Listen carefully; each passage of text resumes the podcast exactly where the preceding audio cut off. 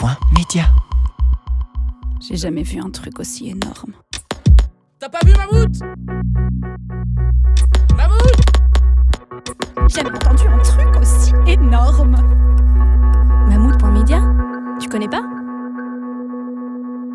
C'est Mammouth Media ou Mammouth.media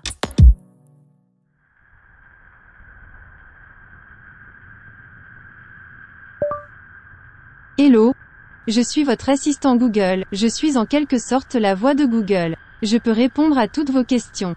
Et vous dire à quelle distance se trouve Tombouctou. Comment puis-je vous aider? Je m'en fiche d'aller à Tombouctou, je veux savoir comment tu gères mes données personnelles. Ça, c'est un assistant personnel intelligent. C'est parti de Siri, qu'Apple avait lancé en 2011 avec l'iPhone 4S. Et tout de suite, les grandes marques comme Google, Amazon ou Microsoft l'ont suivi. On appelle ces assistants aussi les dialogueurs, parce que tout passe par la voix. Google collecte des données pour vous proposer des services plus rapides, plus intelligents et mieux adaptés à vos besoins. Les services Google sont protégés par l'une des infrastructures de sécurité les plus avancées au monde. Et les objets connectés Google Home et compagnie, comment ça marche? Google Home est une enceinte à commande vocale qui fonctionne avec l'assistant Google, c'est-à-dire moi. Il vous aide, vous et votre famille, à gérer vos tâches quotidiennes et vous permet de rechercher des informations sur Google ou encore de diffuser de la musique. Ok Google, allume les lumières. Ok Google, allume la télé. Ok, j'allume TV du salon. Olivier, il est fan d'high-tech. Après avoir été séduit par sa nouvelle télé connectée, il a automatisé toutes ses lampes. Il leur parle pour les allumer et chacune a son petit nom. Ok Google, allume le lampadaire. Lampadaire n'est pas accessible actuellement. Olivier est d'ailleurs plongé dans ce dialogue avec des applications, car pour gagner sa vie, il crée les voix des assistants personnels et des espaces d'accueil téléphonique. On peut faire des scénarios, donc dire euh, voilà, euh, petit déjeuner, et donc il va allumer la lumière, démarrer la, le, le, le grille-pain, faire couler le café si vous avez tout préparé, et en, un, en une seule instruction. Euh, après les autres utilisations, bah, ça va être euh, au niveau de la télé, parce que la télé a un système Android et donc embarque Google, ce qui nous permet d'accéder à la télévision et de pouvoir y, directement la commander par la parole. Ok Google, mets-moi une chanson d'Angèle. Ça marche. Écoutez la chaîne Angèle sur YouTube. D'ailleurs, elle se produit dans la région de Bruxelles-Capitale le 9 février 2020. Des animaux de toutes les chattes, ça parle mal 2018. Je sais pas ce qu'il faut, mais je suis plus qu'un animal. Euh, effectivement, ce sont des micros, mais qui vont en fait euh, euh, repérer la séquence audio qui initialise le processus, donc ce qu'on appelle le wake word. donc le micro écoute en permanence, mais en local, pour repérer en fait cette séquence. Et dès qu'il la repère, à ce moment-là, il passe en mode écoute active, et tout ce qui va suivre va être traité. Donc effectivement, dans le cas de Google, comme dans le cas d'Amazon, envoyé sur les serveurs Google ou, ou Amazon.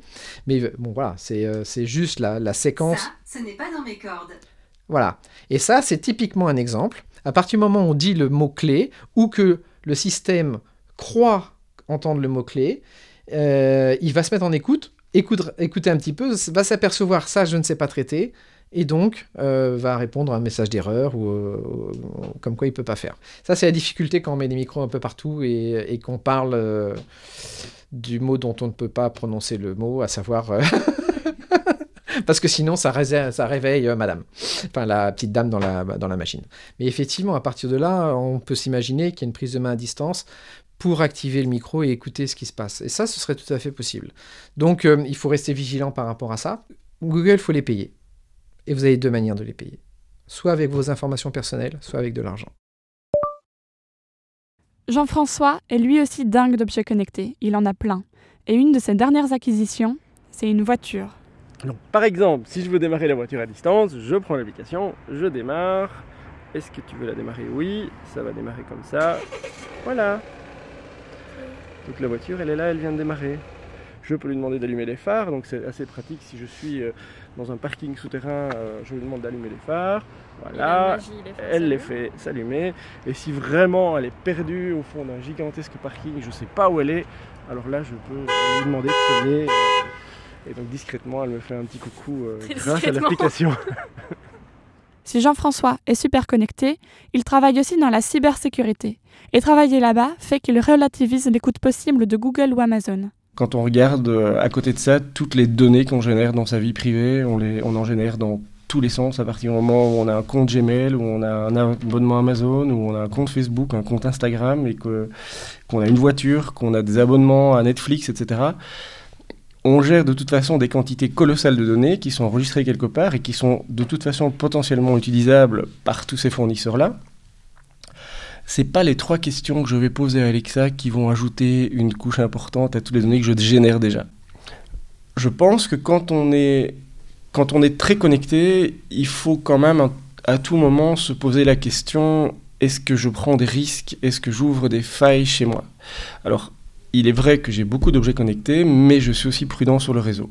Par contre, les informations qui sortent de la maison, qui vont vers mon téléphone, c'est une qualité de vie, quoi. C'est pratique, tout simplement pour moi, les avantages sont bien plus intéressants que les désavantages. Si je fais dans la balance quel est l'impact sur ma vie privée? Si un jour un type savait que, que j'ai demandé une recette de boulettes sauce tomate ou que, ou que mes enfants euh, veulent jouer des chansons euh, X euh, sur, la, sur la console, je m'en fiche complètement.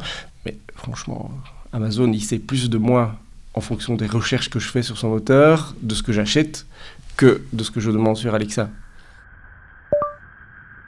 Si Olivier et Jean-François sont convaincus par leurs assistants personnels intelligents, une étude récente montre que les Français restent encore frileux quant à l'utilisation de ces objets connectés.